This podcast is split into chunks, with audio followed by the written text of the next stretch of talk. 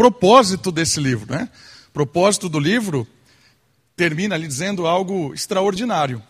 Porque o propósito do livro é mostrar que todas as vezes que o ser humano cuida de maneira errada da criação, toda vez que existe uma administração da criação de uma forma equivocada, abusiva, exploratória, ele vai acumulando sobre ele um certo juízo. E ao mesmo tempo, Deus levanta um povo para contrapor o governo que ele chama aqui no livro né, de um governo bestial. Olha que legal, sempre Deus levanta o seu povo para mostrar ao mundo a maneira correta de cuidar do mundo. O livro de Daniel mostra isso pelo povo de Deus.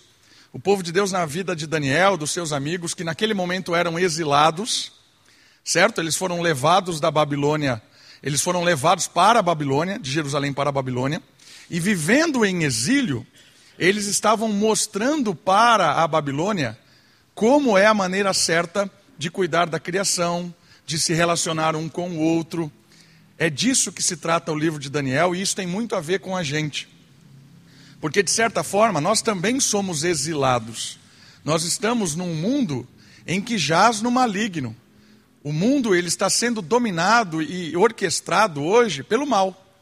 E é muito legal que o povo de Deus é um símbolo de Deus nesse mundo de uma maneira justa, correta, de se viver, de cuidar das coisas, de ser um farol, uma luz para esse mundo, um refúgio. E ao mesmo tempo que o povo de Deus vive no meio desse mundo que é administrado por bestas, espera o momento em que o reino de Deus, com o seu próprio rei, né, Jesus, vai governar e vai administrar completamente esse mundo, tirando o poder do império das trevas por completo e selando um novo reino de justiça pleno. Olha que história legal a história de Daniel. E Deus vai mostrando isso a partir de cada personagem, de cada situação, como você percebeu ali. A história de Daniel na cova, a história dos amigos na fornalha, elas contrapõem os reis. Porque o rei disse a Daniel: se você orar, você vai ser condenado à morte, porque você não depende desse Deus. Olha só que interessante e como é próximo isso da gente. Você não precisa desse Deus para viver. Você não precisa ter um encontro com Ele, não precisa se relacionar com Ele. A Babilônia tem tudo para te oferecer. A Babilônia é um império que te sustenta, que te guarda, que te dá segurança, que faz você ser feliz.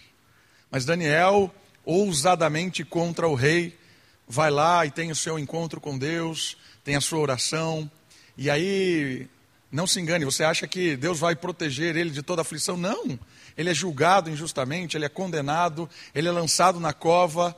E o extraordinário é que Deus o preserva na cova, e isso, é, essa atitude de preservação de Deus, de cuidado de Deus, mostra aos reinos deste mundo quem é o rei verdadeiro.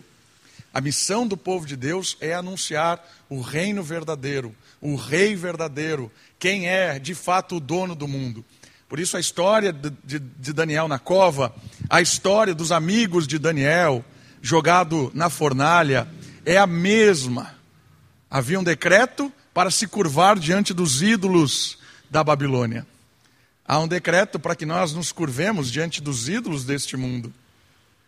Mas os amigos de Daniel dizem: não, não vamos nos curvar diante de nada. E aí, quando eles estão condenados, prontos a serem jogados na fornalha, eles têm uma palavra muito legal eles falam assim: Olha só, rei, ainda que nós venhamos a ser mortos, queimados ali na fornalha, saiba você que você é uma caricatura de quem de fato é o rei deste mundo. E aí eles são lançados na fornalha e lá dentro tem uma manifestação do próprio Deus e Deus pessoalmente né, se manifesta ali dentro da fornalha e os preserva. E quando eles saem, há de novo uma nova celebração porque os reinos do mundo se curvam diante do rei, que é o Deus da história, né? que é Yahvé. Percebe a história de Daniel? A história de Daniel tem tudo a ver com a gente. E aí nós vamos caminhar cada um dos capítulos e perceber essa dinâmica entre os reinos do mundo, os poderosos do mundo, diante das suas é, propostas e das suas ameaças diante do povo de Deus, e a nossa missão como povo de Deus, de confiar no Senhor, de ser fiel, de honrar a palavra, de mostrar o que é certo, o que é errado, e de realmente é, exalar a nossa esperança de que um dia o Rei dos Reis, o Senhor dos Senhores, pessoalmente vai destronar o império das trevas e vai estar aqui pelos séculos dos séculos com o seu reino de justiça. O livro de Daniel tem tudo a ver com a gente e no final do livro, vocês perceberam ali na divisão que ele, que ele faz, né? No final do livro tem essas visões que são muito difíceis de realmente interpretar. O final do livro fala sobre as 70 semanas de Daniel e tem várias possibilidades. Pode ser algo que aconteceu ali com Etíoco Epifânio, que foi um, um imperador mau que invadiu o templo, tem a ver com isso. Pode ser que tenha a ver com o Império Romano, que até a chegada do Messias, desde o retorno lá, quando o povo voltou do exílio, reconstruiu a sua cidade, contando lá 62 semanas, daria até a morte do Messias. Então era uma promessa de que Deus resolveria o problema moral. Tem uma outra visão que isso tem a ver com o futuro, que no final dos tempos, uma última semana, haverá um anticristo, um último inimigo a ser vencido. Mas o fato é que há uma promessa ali. A promessa de que o reino de Deus chegará completamente e a promessa de que o filho do homem, que é o termo que vem de Daniel, o filho do homem é o termo que aparece ali em Daniel e é o, o, o termo que mais Jesus usa para ele. Jesus se denomina muito mais vezes no Novo Testamento como filho do homem.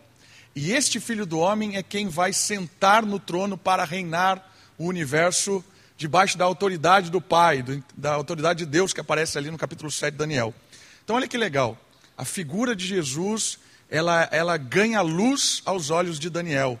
Na verdade, Daniel ilumina Jesus, no sentido de que a gente conhece o ministério de Jesus, o seu propósito de reinar, o seu propósito de ser o Salvador, e essa é a nossa expectativa. Então, mesmo que o livro, o final de Daniel seja difícil, e é difícil mesmo, você pode procurar na internet lá, digitar 70 semanas de Daniel, você vai ver que existem infinitas possibilidades interpretativas, mas existe um único, único tema que linka todas as possibilidades interpretativas. Jesus sobreporá todo o seu inimigo. Jesus destronará o reino das trevas. Jesus reinará para sempre. Todo mundo concorda sobre isso que o livro de Daniel termina com essa expectativa da vitória final de Deus, o Deus homem, sobre toda a maldade. É disso que se trata o livro de Daniel. E eu queria apresentar alguns detalhes para vocês, queridos, sobre o livro, sobre o contexto dele, o que é que está acontecendo, para a gente se familiarizar hoje com o texto, se familiarizar com o contexto do livro saber algumas críticas que se fazem a este livro e também perceber, finalizando aqui, qual é o propósito, propósito do livro para nós hoje.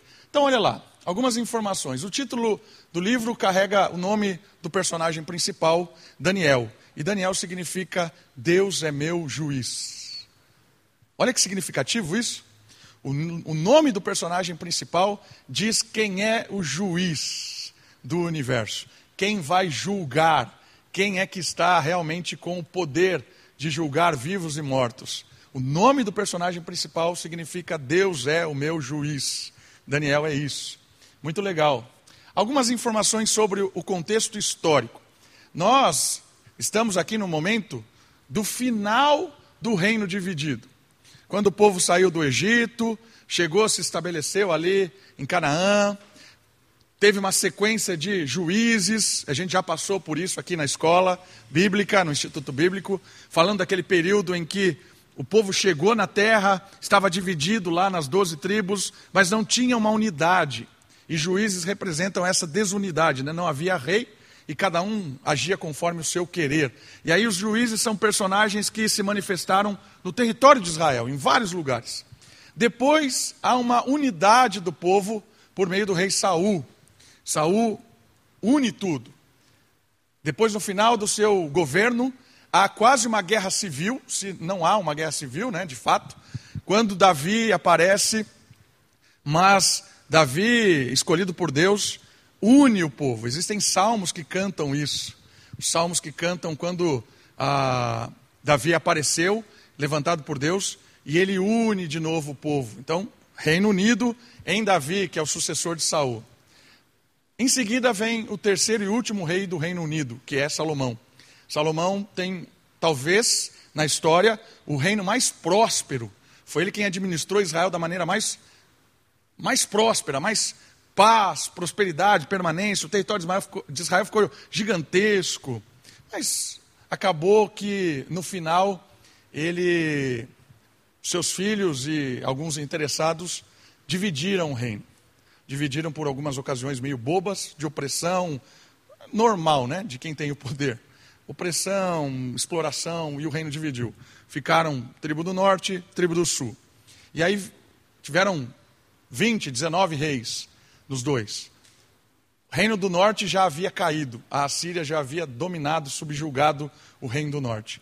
Sobrevivia o reino do sul sobre muita ameaça, sob muita ameaça, debaixo de muita ameaça.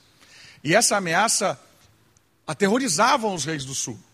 Por quê? Porque você tem em volta de Israel povos muito fortes. Você tem aqui na lateral de baixo o Egito, com toda a sua potência bélica. Você tem os assírios na parte do norte, que haviam conquistado o reino do norte, que havia subjugado o reino do norte. E você tem vindo da, do Oriente a Babilônia. Esse é o contexto. Israel, aquele ovinho ali, no meio de três impérios. E aí a tentação de Israel. Tentação cantada por Jeremias, tentação cantada no livro de Lamentações. Que tentação era essa? A tentação de se unir aos reinos deste mundo que são cruéis para se manter vivo. Olha só, a tentação de não ser devorado pelos reinos vizinhos e olhava, Israel olhava para a Babilônia vindo com tudo e aí olhava para o lado do Egito e falava assim: Nós precisamos ir para o Egito, precisamos fazer um pacto com o Egito. Por quê? Porque aí o Egito nos protege. Nós precisamos fazer uma aliança, porque o Egito já está aliado da Síria. E aí vem as profecias de Jeremias, e vem as profecias de Isaías, que usamos no Natal, por exemplo. A Virgem concederá um filho, e ele será príncipe da paz, pai da eternidade, consolador. Quem é esse filho? Esse filho tem dupla referência. Em primeiro momento, nasceria uma criança que representaria, que não é para confiar nos reinos vizinhos, é para confiar no Senhor. A criança é símbolo de que Deus está cuidando. Primeira referência dessa profecia. A criança é o sinal de Deus para que Israel possa confiar de que os impérios vizinhos não vão destruir Israel. Mas, Jeremias também fala assim: se vocês forem para o Egito, se vocês se associarem com o Egito, vai acabar tudo. Porque vocês vão se mostrando infiéis e vai destruir tudo. Olha o contexto de guerra, olha um contexto de opressão, e é legal que essa referência depois vem para nós. A virgem que concede um filho, e esse filho que é o pai da eternidade, que o reino está sobre os seus ombros, ou sobre os seus ombros, é, não sobre os seus ombros, o reino, né? É o próprio Jesus, é o próprio filho do homem que aparece no livro de Daniel. Então é muito legal perceber isso. E aí o que acontece com Israel? A gente sabe o que acontece com Israel porque Israel não confia nas promessas de Deus e tenta fazer uma aliança com o Egito. Tenta se defender com o Egito e com a Síria contra a Babilônia que está chegando. E aí tem uma, uma, batalha muito famosa no norte, numa cidade chamada Carquemes. Se você digitar lá Batalha de Carquemes, você vai achar no, no Google isso. Né? E ali acontece uma batalha entre Síria, Egito, e aí a Síria começa a, a, a, a ganhar força, mas de repente chega a, aliança, a, a Babilônia e subjuga tudo. A Babilônia chega e domina tudo. E quando a Babilônia domina a Síria, domina o Egito, aí cai, cai, por terra Israel, e aí Israel é invadido em três períodos. E o primeiro período é o período em que nós estamos no livro de Daniel, no começo do livro. Esse é o primeiro período, 605 a.C., mais ou menos. 585 a 605, esse é o período ali.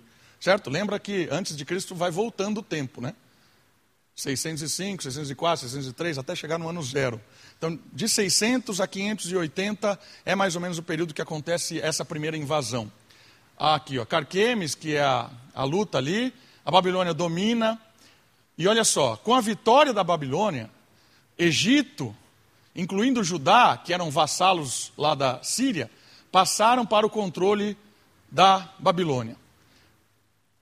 Nabopossalar, que é o pai de Nabucodonosor, olha que nome bonito para você dar para o seu filho também, além de Nabucodonosor, né? Nabopossalar, ele morre e Nabucodonosor assume. E aí ele leva o pessoal.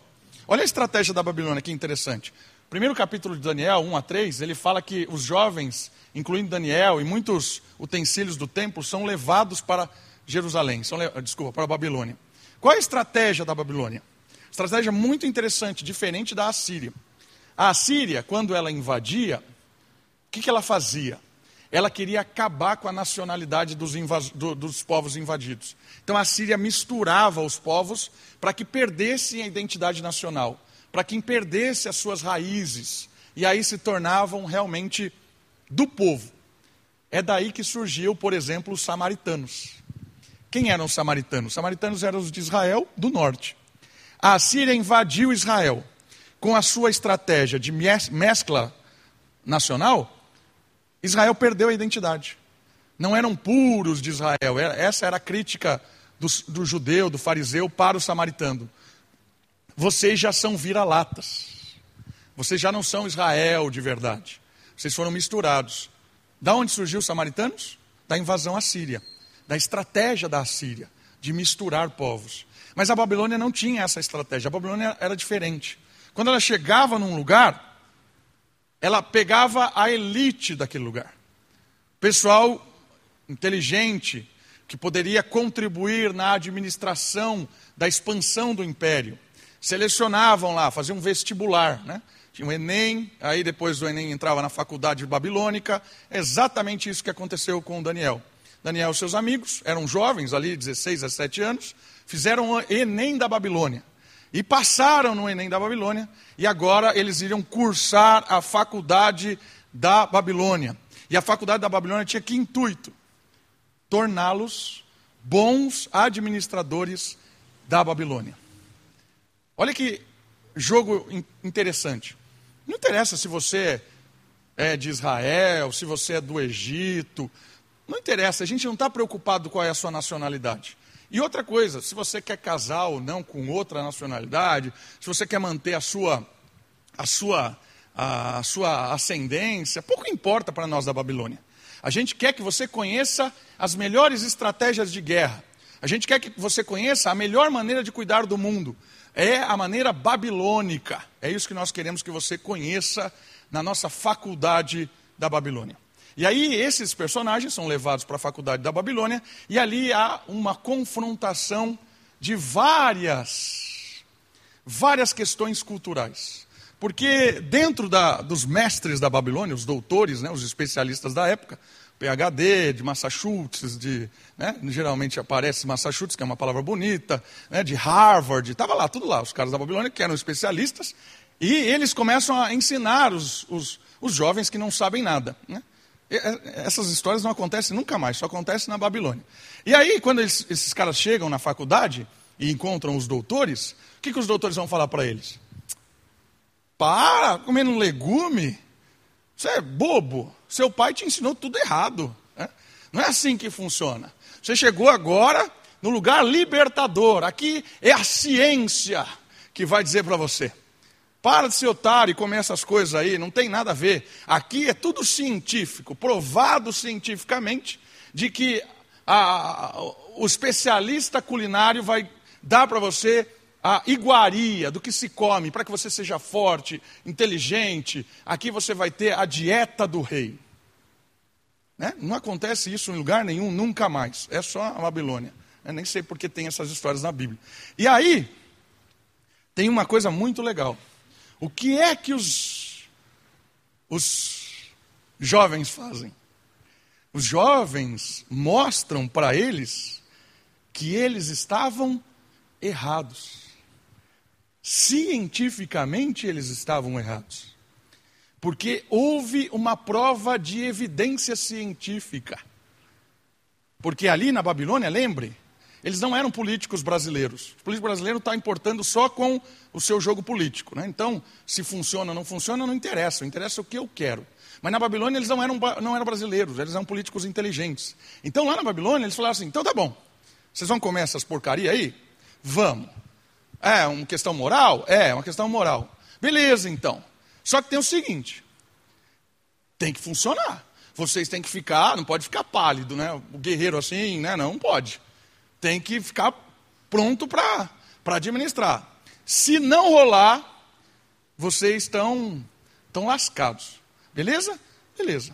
E aí o que, que eles fizeram? Começaram a viver aquilo que a palavra de Deus mandava eles viver.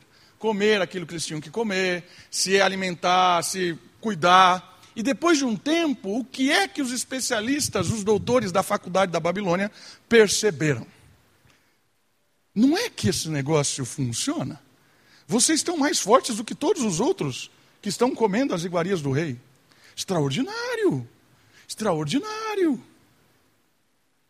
O livro de Daniel mostra para nós que, mesmo em meio ao império dominante, quando jovens comprometidos com a promessa de Deus e com a lei de Deus, de não serem detonados com os doutores da época, eles ensinam, não com o discurso, porque o discurso não convenceu. O discurso de Daniel e de seus amigos não convenceram os especialistas. O que é que convenceu? A vivência, a dependência, a obediência. Enquanto eles obedeceram a Deus na faculdade da Babilônia, eles mostraram que a intimidade com Deus, ainda que muitas vezes aparentemente insana e louca diante da sabedoria desse mundo, ela derruba a sabedoria do mundo, não no discurso, mas na prática. É isso que aconteceu na Babilônia com os primeiros que chegaram. Preservaram a sua a sua identidade nacional, a sua fé e mostraram para a Babilônia como funcionava. Primeira invasão. Depois, um pouquinho mais para frente, tem uma segunda invasão. 597, ó, passou um pouco tempo. Levou para a Babilônia a maioria dos líderes remanescentes de Judá, incluindo o jovem Ezequiel. Olha outro profeta que está na Babilônia. Ezequiel, outro autor que escreve sobre a Babilônia, sobre a glória de Deus que sai do templo. Ezequiel também viveu e escreveu nesse período. Ele é levado aqui com a segunda. E por fim, é quando é narrado no livro de Lamentações a última invasão babilônica. Aqui é para acabar com Jerusalém. Aqui só sobrou miséria da miséria, da miséria, da miséria. Jerusalém, aqui nesse ano de, 1500, de 586, então um prazo aí de mais ou menos 15, 20 anos, acabou. Três invasões consecutivas com propósitos específicos, leva a elite, leva a segunda classe aqui, o pessoal de intermediário, leva o que sobrou e deixa só o resto do resto. Deixa tudo acabado. Foi isso que Lamentações é um livro que chora esse período. Chora quando a Babilônia cerca Israel, fica anos cercando, não deixa entrar comida, não deixa entrar água, e é uma descrição da fome, da assolação, uma, uma descrição muito triste que é o livro de Lamentações, canta essa história. E lembra por que, que isso tudo aconteceu? Porque Israel não ouviu a promessa de confiar no filho que nasce da jovem. Porque o filho era a promessa de que Deus cuidaria de Israel em meio a esse caos da vizinhança política. Mas Israel não quis. Quis se aliar ao Egito e Deus mostra que a desobediência é algo que leva à ruína. Israel chega nesse período trágico. Então Daniel começa a sua história menininho, lá no início, tem a sua experiência lá na faculdade, e depois ele entra na servidoria pública e vai trabalhar na servidoria pública da Babilônia durante muitos anos. Certo? Ele é um dos administradores da Babilônia. E aí outras histórias acontecem com Daniel sendo administrador na Babilônia. Quem é Daniel? Daniel é um dos poucos homens da Bíblia em torno de quem Deus desenvolveu um bloco de revelação. Um bloco, uma sequência de revelações proféticas, de coisas que aconteceriam. Daniel envolve isso. Sua vida contém aquela combinação de sonhos, visões, milagres, revelação direta, que faz dele um dos personagens mais pitorescos da Bíblia, diferentes. Ele vivencia sonho, visão, milagre, aparição do próprio Deus, anjo que fala com ele. Tem uma experiência, assim, extraordinária em termos dessa união do, do reino celestial com o reino da terra. Daniel é um personagem muito interessante. Quando ele foi levado na Babilônia, ele era um moleque. Assim, o registro do seu ministério abrange 70 anos. Olha só, 70 anos, Daniel, ali, o livro é registrado do, da sua vida. Toda a duração do, do cativeiro. Ele ficou lá, praticamente todo o cativeiro na Babilônia. Provavelmente viveu até os 85 anos e talvez mais. Para aquela época, viver 85 anos era muita coisa. Certo? A qualidade de vida, é, a idade, era muito baixa. Então, viveu um bom tempo, viveu todo o período da, da, no exílio, e depois ele começou a vivenciar as experiências do retorno. O autor. A questão de ser Daniel o autor gera muita dúvida, muita controvérsia até hoje. Por quê? Porque, de acordo com o consenso dos estudos críticos modernos, as histórias sobre Daniel e seus amigos são lendárias. Não, não existiu esses caras. Tudo lenda de Israel, tudo mito de Israel. Isso é o que dizem teologia liberal, o conceito moderno de olhar para o livro, o livro, né? Por que, que eles fazem isso? Deixa eu pegar aqui uma informação interessante para você perceber isso. Deixa aqui, eu vou falar a informação. Daniel, quando vocês viram ali no, no, na ilustração do vídeo, ele relata algumas coisas interessantes. Uma delas é que Daniel faz um processo dos próximos reinos. Daniel, o, o rei tem um sonho, que é o da estátua, e a estátua representa os próximos impérios que vão dominar: Babilônia, Persa, Medo-Persa, Grécia e Roma. Essa sequência de reinos, que seriam os impérios dominantes da época, aparecem em Daniel. E é claro, não é profecia tipo mãe de Ná, ah, vai morrer alguém esse ano muito famoso. Não, não é assim. É algo muito específico, como por exemplo, quando ele descreve que o Império Grego se expandiria tão rápido, mas o chifre do Império Grego, né, porque o chifre é a representação do rei, do imperador, morreria rápido e esse império se dividiria em quatro. Está no livro de Daniel, escrito 300, 400 anos antes disso acontecer. Isso aconteceu exatamente com Alexandre o Grande, que foi um imperador expansionista muito rápido. Né? Em 23 anos ele expandiu o império da Grécia assim de forma espetacular. Né? Tem gente que nem chama império a Grécia, né? porque não gosta dessa palavra império, porque achava, acha que a Grécia não é um império, mas eu, não é o tema de hoje. Mas o fato é que quando Alexandre morre, os quatro eh, generais assumem, dividem o território grego e assumem. Então o cara lê isso no livro de Daniel e fala assim: você é doido? Como é que o cara vai acertar isso? E aí a crítica é que Daniel teria, alguém que escreveu o livro de Daniel, teria vivido um pouco perto ali do ano zero, vivendo o período dos Macabeus, e ele escreveu um fato histórico e não profético.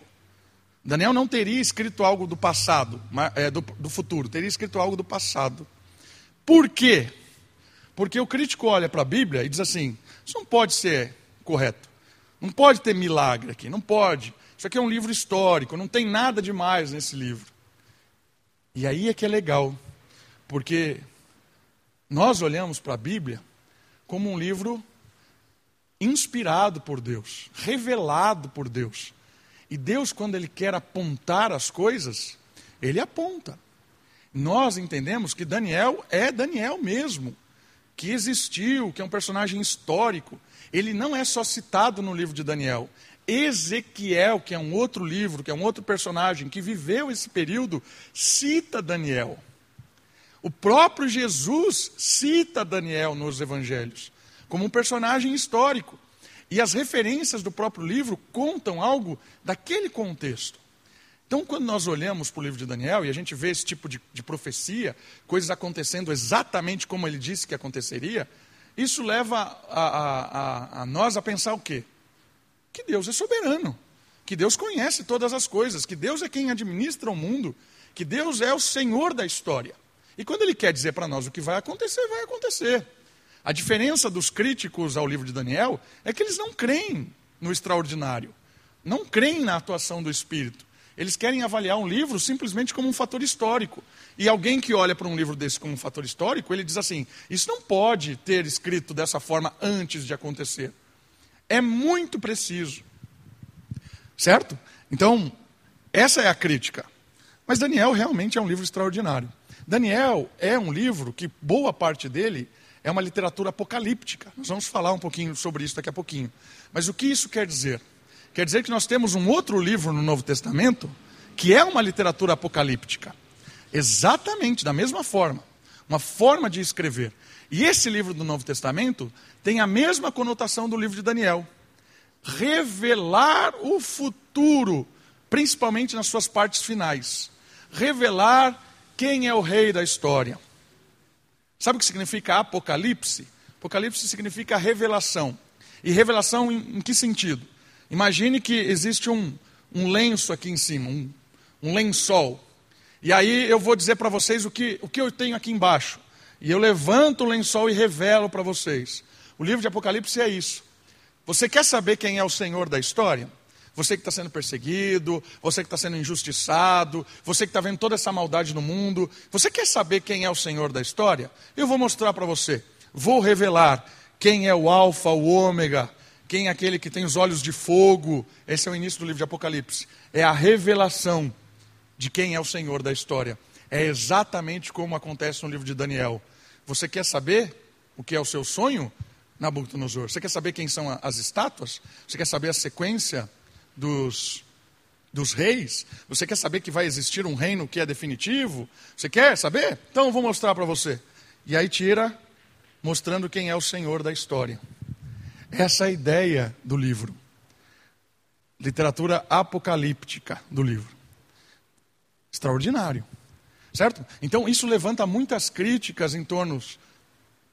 Será que isso é verdade?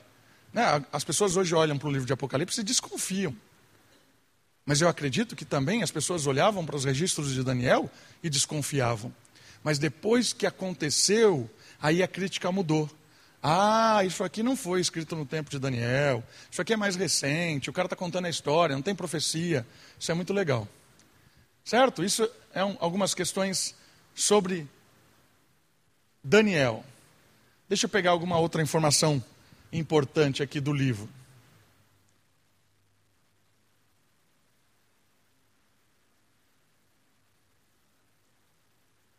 Deixa eu ver aqui. Isso aqui é um curso meu do seminário. Eu quero só apresentar algumas coisas. Olha só essa citação desse teólogo falando a respeito desse propósito de, de Daniel, está escrito antes ou depois.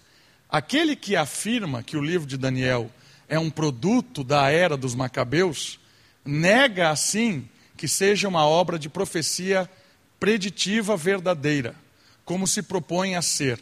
Além disso, se o livro de Daniel vem da era dos Macabeus, eu não vejo como é possível escapar da conclusão de que o livro também é uma falsificação, pois afirma ser uma revelação de Deus ao Daniel, que viveu na Babilônia durante o exílio. Certo? Se a gente aceitar essa crítica moderna, dizendo que Daniel não foi escrito por Daniel, que não é daquele tempo, a gente está dizendo que tudo isso é falso, tudo isso é uma enganação, e a gente não crê nisso, a gente crê na provisão de Deus. A gente crê que Daniel não é do, do século aqui inicial, 165 antes de Cristo, né? quase perto do ano zero, não. Daniel lá do ano de 500, 400 anos mais ou menos antes. Ah, deixa eu pegar uma coisa aqui que eu registrei, depois eu quero falar do propósito do livro. Ah, está aqui. Qual o propósito do livro? Propósito do livro. Por que o livro foi escrito? Né? Para observador interessado da sorte de Israel no tempo de Daniel, parecia que Yahvé havia se tornado impotente ou abandonado. Parece que Deus tinha perdido ali, né? porque A Babilônia destruiu, a Síria destruiu o Império do Norte, a Babilônia destruiu o Império do Sul. Parecia que Yahvé não era um Deus poderoso e tinha abandonado o seu povo. Os deuses da Síria e da Babilônia aparentemente triunfaram sobre ele. Seu templo estava em ruínas, sua capital havia sido devastada e permanecia vazia e vulnerável. E seu povo vivia como infeliz, cativo em uma terra estrangeira. É? Olha a realidade do povo de Deus aqui. Em um momento como esse, Deus revelou o seu poder sobrenatural. Ele fez isso para demonstrar que Ele é o único Deus verdadeiro e que Ele ainda é soberano sobre os assuntos da humanidade e da história. Um dos temas muito bons do livro de Daniel, muito provocativos, é entender que Deus é Senhor, que Deus é soberano e Ele não precisa que a gente fique defendendo Ele não precisa tentar explicar algumas coisas, porque era duro explicar. Ah, seu Deus é o Deus soberano, poderoso? Por que, que você hoje é exilado? Por que, que você hoje está é, tá aí preso? Por que, que destruiu o seu templo? Por que, que destruíram as suas práticas religiosas? Se Deus é poderoso, por que aconteceu tudo isso? Olha só, que crítica interessante. Cadê o seu Deus nessa história? É a mesma coisa que aconteceu com o próprio Cristo. Você não é Deus? Por que você não desce aí da cruz? Você não é o filho de Deus? Você não é poderoso? Desce daí. E é aquilo que acontece com aqueles que são chamados para a missão de Deus. Você acredita em Deus? E você está desempregado? Você acredita em Deus e a sua vida é, é tudo essa, essas lutas aí? um problema atrás do outro? Cadê o seu Deus? Olha que a crítica permanece. Mas o propósito é interessante de perceber. Qual era o propósito de Deus com o povo na Babilônia registrado por Daniel? Propósito de Deus é formar o caráter de Deus no seu povo. O propósito de todos esses anos na Babilônia é que o povo de Deus conhecesse a Deus de verdade, não só de ouvir, mas de presenciar a graça de Deus, a misericórdia, o amor de Deus, mesmo em meio a esse terrível momento.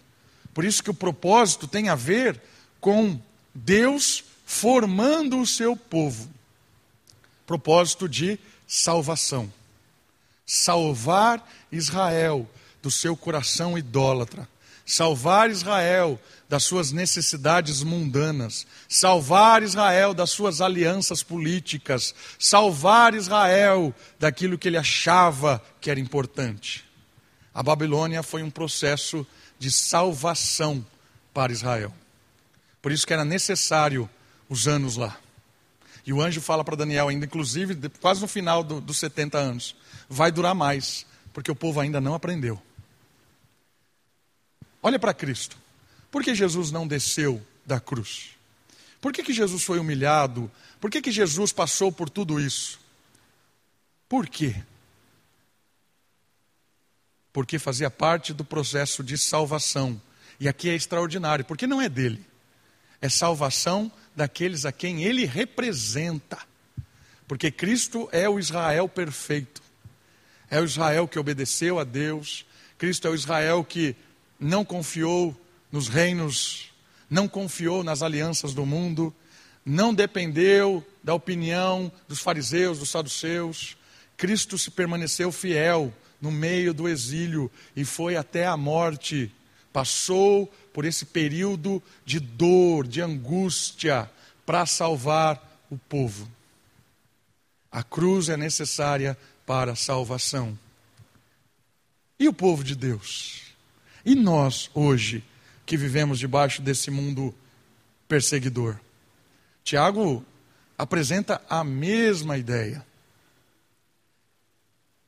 Tende por bom ânimo ou por motivo de alegria passardes por períodos de provas, porque a provação gera pessoas maduras. Quem sai do meio da provação fica deficiente espiritual. Mas aquele que permanece até o fim é salvo, no sentido de caráter renovado, coração transformado, processo formativo de Deus no seu povo. A igreja está no exílio, porque Deus tem muitos ídolos para tirar do nosso coração. Tem muitas inseguranças que Ele quer trabalhar na sua vida e na minha. Muita falta de fé, muita confiança nas coisas que não são dele. O processo continua de formação salvífica em mim e em você. Quando a gente lê o livro de Daniel, a gente percebe que toda aquela história revela um Deus salvador. Quando a gente olha para Jesus, a gente vê a história de um Deus salvador. Quando a gente olha para a nossa vida, nós vemos um Deus salvador. Por isso nós precisamos confiar, aprender a depender de Deus.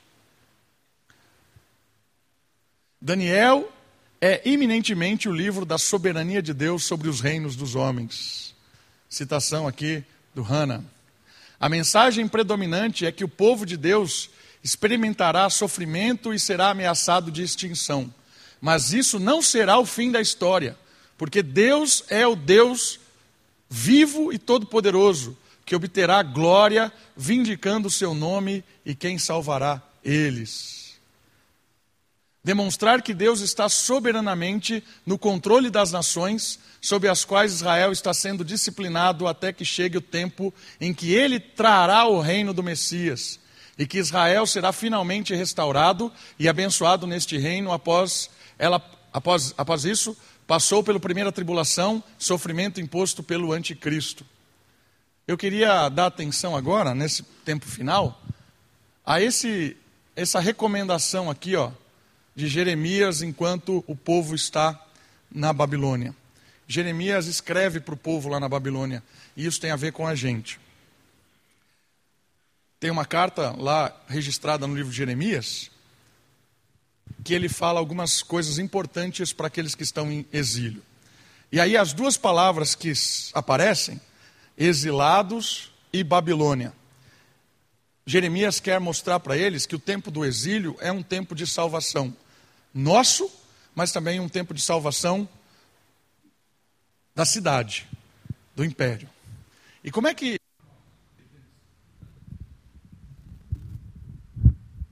Estão comigo aí? Eu estava falando com o Caleb que Jeremias vivenciou. Jeremias pregou o tempo todo: não se associe com o Egito, quem for para o Egito vai se dar mal. E Jeremias foi levado na marra para o Egito, pela Babilônia, né, como cativeiro lá. E ele descreveu a invasão, a última, tudo da destruição de Jerusalém. Estão comigo aí em Jeremias, capítulo 29? Eu vou ler a partir do versículo 4.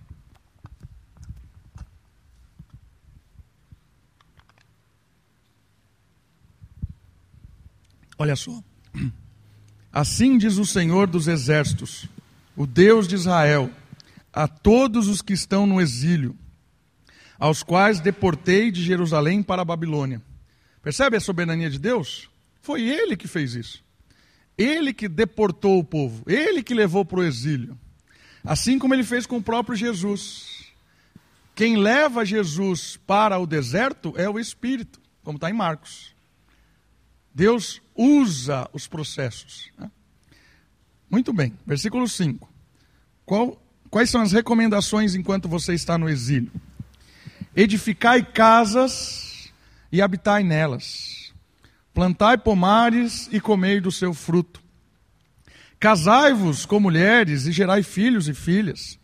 Também tomai esposas para os vossos filhos e dai vossas filhas em casamento, para que tenham filhos e filhas. Multiplicai-vos ali e não venhais a diminuir Empenhai-vos pela prosperidade da cidade. Olha que legal isso. Empenhai-vos pela prosperidade da cidade, para que onde vos exilei, e orai ao Senhor em favor dela, porque a prosperidade dela será a vossa prosperidade.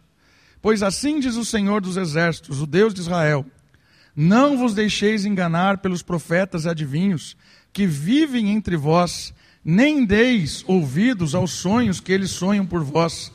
Eles vos profetizam mentiras em, no, em meu nome, e eu não, vos eu não vos enviei, diz o Senhor. Porque assim diz o Senhor: quando se completarem os setenta anos designados para a Babilônia, Virei a vós e cumprirei a minha boa palavra a vosso respeito, e vos trarei de volta a este lugar. Pois eu bem sei que planos tenho a vosso respeito, diz o Senhor, planos de prosperidade e não de mal, para vos dar um futuro e uma esperança. Então me invocarei e vereis, e vireis orar a mim, e eu vos ouvirei. Vós me buscarei e me, e me encontrareis quando me buscares de todo o coração. Eu me deixarei ser encontrado por vós, diz o Senhor, e mudarei o vosso destino. Eu vos reunirei dentre todas as nações e de todos os lugares para onde vos dispersei, diz o Senhor, e vos trarei de volta para o lugar onde vos exilei. O que essa carta nos ensina? Que exílio e Babilônia tem o um lado negativo para o povo, de que causou sofrimento, derrubou, levou preso. Mas existem pontos positivos aqui. Quais são os pontos positivos? O primeiro versículo que a gente leu, a gente percebeu que há um ponto muito positivo. Deus cuida. Deus usa. Deus é quem levou o povo. Certo? Estamos debaixo da soberania de Deus. O segundo ponto tem a ver com a nossa vida no exílio. Agora aqui é, é positivo. Como é que nós e Israel deveríamos e eles deveriam viver enquanto exilados na Babilônia? O texto bíblico diz: edifique casa, crie raiz aí, porque vocês vão ficar um bom tempo aí. Se relacionem. Gerem famílias, filhos, netos. Orem pela prosperidade do lugar, pela paz do lugar. Porque enquanto vocês estão atuando aí, levando a paz, levando a palavra, levando a vida do povo com os estatutos de Deus, o mundo é abençoado e pessoas conhecem o Deus verdadeiro. Por isso a ideia de Babilônia e a ideia de exílio ela também tem essa conotação positiva.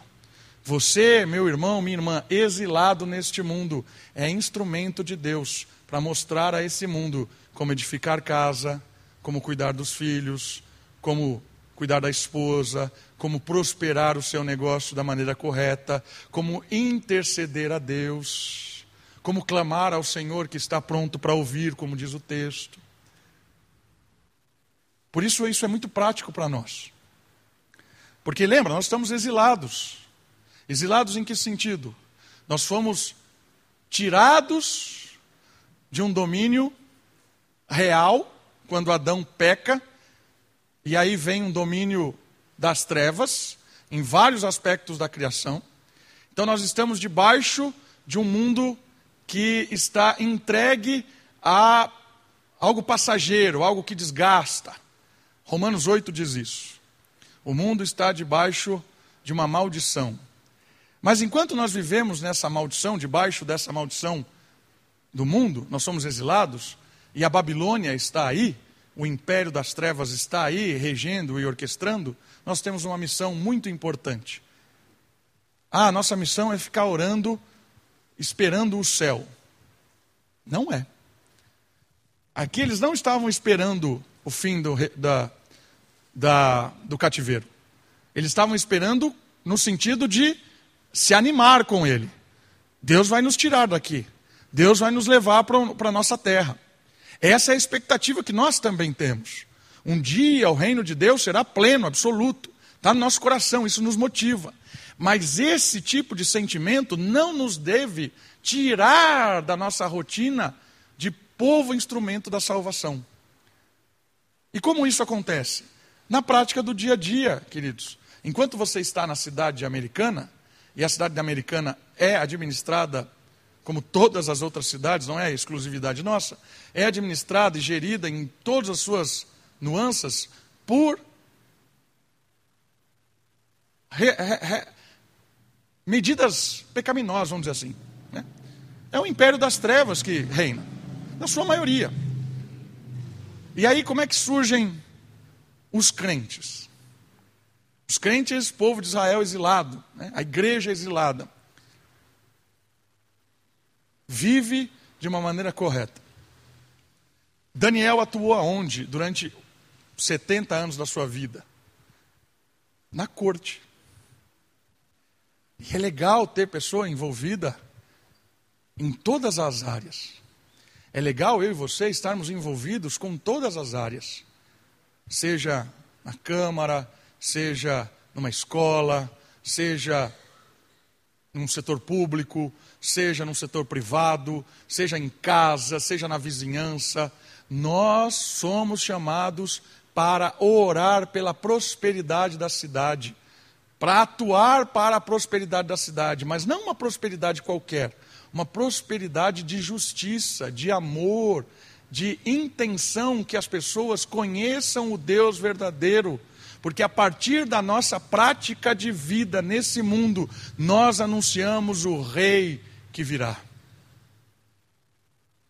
Irmãos, entenda isso, a nossa mensagem na Babilônia. Nós estamos sendo chamados para nos envolver com a cidade, para nos envolver com as pessoas. A igreja não é chamada para sair do mundo, a igreja é chamada para ir para o mundo. Deus, homem, quando ora por nós, ele não ora para que nós sejamos tirados do mundo, mas para que nós sejamos livres do mal. Essa é a oração do nosso Senhor. Livre-os do mal, porque enquanto nós estamos no mundo, estamos atuando nesse mundo, nós somos um farol de Deus. Nós somos uma seta de Deus, apontando o Rei dos Reis, o Senhor dos Senhores. Percebe que o cristianismo não é algo que você vive aqui na igreja. Aqui na igreja é um momento em que nós nos reunimos para aprender da palavra, para estarmos juntos, sabermos uns dos outros, orarmos uns pelos outros, adorarmos ao Senhor. Estamos aqui reunidos na casa de Deus, como família de Deus, mas a nossa missão não é aqui. A nossa missão é que a cidade prospere e prospere com a justiça de Deus. Por isso nós sonhamos com o dia do Senhor, com a intervenção do Senhor nesse mundo. Sonhamos. E se você não sonha, eu quero levantar você agora, nesse momento, para sonhar. Vivemos como quem sonha, como diz o Salmo 126. E como é que alguém que sonha vive? Alguém que sonha vive animado, certo? Se você tem um sonho, você sonha com aquele dia. Hoje eu vou em tal lugar, você já nem dorme direito, já está sonhando com as experiências que você vai ter. E aí você vai na expectativa disso. Queridos, nós temos um sonho de vivenciarmos o, o novo céu e a nova terra, um lugar justo. Mas enquanto nós caminhamos para esse sonho, nós caminhamos com animação, com um, um fôlego de vida, para que outras pessoas também conheçam desse Senhor que é Salvador de todos os cantos desse mundo, porque Ele é dono de todos os cantos desse mundo. Por isso, um convite de Jeremias para os exilados é atuar na cidade, atuar no mundo e mostrar a maneira certa de como viver isso. Por isso que é importante, meus irmãos, minhas irmãs, que a nossa vida como cristão não se resuma aqui dentro, mas que você aponte para o mundo que é possível cada área deste mundo estar debaixo do senhorio de Jesus. Então você vai essa semana no cinema, vai na academia, vai passear no parque, vai trabalhar, vai estudar. Todas essas áreas são oportunidades de mostrar para esse mundo que dá para fazer isso da maneira justa, correta e do reino. Essa é a ideia do, da carta de Daniel para de Jeremias para o povo lá do Daniel. Para terminar, nesses últimos cinco minutos, deixa eu pegar alguma coisa da teologia de Daniel. Falei que ia falar do livro de Apocalipse, do livro de Apocalipse, não, da literatura apocalíptica. E eu vou só citar aqui. Daniel é um livro de história narrativa. Ele narra uma história, é uma narrativa, certo? Mas a narrativa histórica é o seu gênio, gênio primário, é um, é um tipo de literatura. Os primeiros seis capítulos contêm narrativas históricas da vida de Daniel, seus três amigos hebreus. Os últimos seis capítulos são narrativos em forma, em forma, na sua forma, embora contenham várias profecias que Deus deu a Daniel. Como grande parte do livro contém profecias, esse também é um dos seus gêneros literários. Então, Daniel é um livro de profecia, é o profeta Daniel, tá na, na, na, nossa divisão de livros está nos livros proféticos, mas na divisão de livros é, judaicos está nos livros de narrativos, de históricos. Mas olha só, proféticos no sentido de uma literatura apocalíptica. As sessões do capítulo 2, 7, 8, 10 e 12, que são desse gênero apocalíptico. Os outros dois livros, que também têm o gênero apocalíptico, é Ezequiel e Zacarias. Alguns escritores consideram apenas Daniel e Apocalipse livros que são livros de literatura apocalíptica. O que é um livro de literatura apocalíptica? A Bíblia tem vários tipos de livros, certo? São livros narrativos, são evangelhos, cartas, livros de sabedoria, são formas literárias para você trazer para nós. Hoje em dia nós temos vários tipos de literatura. Você tem desde o jornal que você compra na banca, o jornal tem um jeito de se escrever a notícia. Você pode ler um livro de romance, você pode ler um livro de piada, certo? Cada tipo de livro, de material, tem uma literatura específica porque tem um propósito específico. É a mesma coisa da Bíblia. Evangelhos, cartas, narrativas, sabedoria e apocalíptico, literatura apocalíptica. O que é uma literatura apocalíptica? É um jeito de se escrever simbólico. Certo? É um jeito simbólico. E o que é um símbolo? Um símbolo é usar algo visual que representa algo muito maior. Por exemplo, um símbolo muito comum é o símbolo da besta a besta que surge do mar, a besta que surge da terra. Isso é citado tanto em Daniel quanto no livro de Apocalipse, que tem a literatura. O que é a besta? A besta não é aquele arco que atira flecha e nem a van que anda na rua. Não é. A besta é um símbolo de força, de monstruosidade, que representa ou um certo tipo de governo ou um certo tipo de governante, opressor, egoísta, aproveitador, um sistema mundano, um sistema diabólico. A besta é o símbolo de tudo isso. Parece besta, a gente não tem que tentar descobrir o que é a besta. O próprio livro apresenta sinais do que ela é. Certo? Então, por exemplo, o que é o número da besta de Apocalipse? o 666. É uma literatura simbólica. Ela carrega um ensinamento por trás. Né? Então, o número da besta, o 666, que será marcado no pulso direito, na fronte. Né?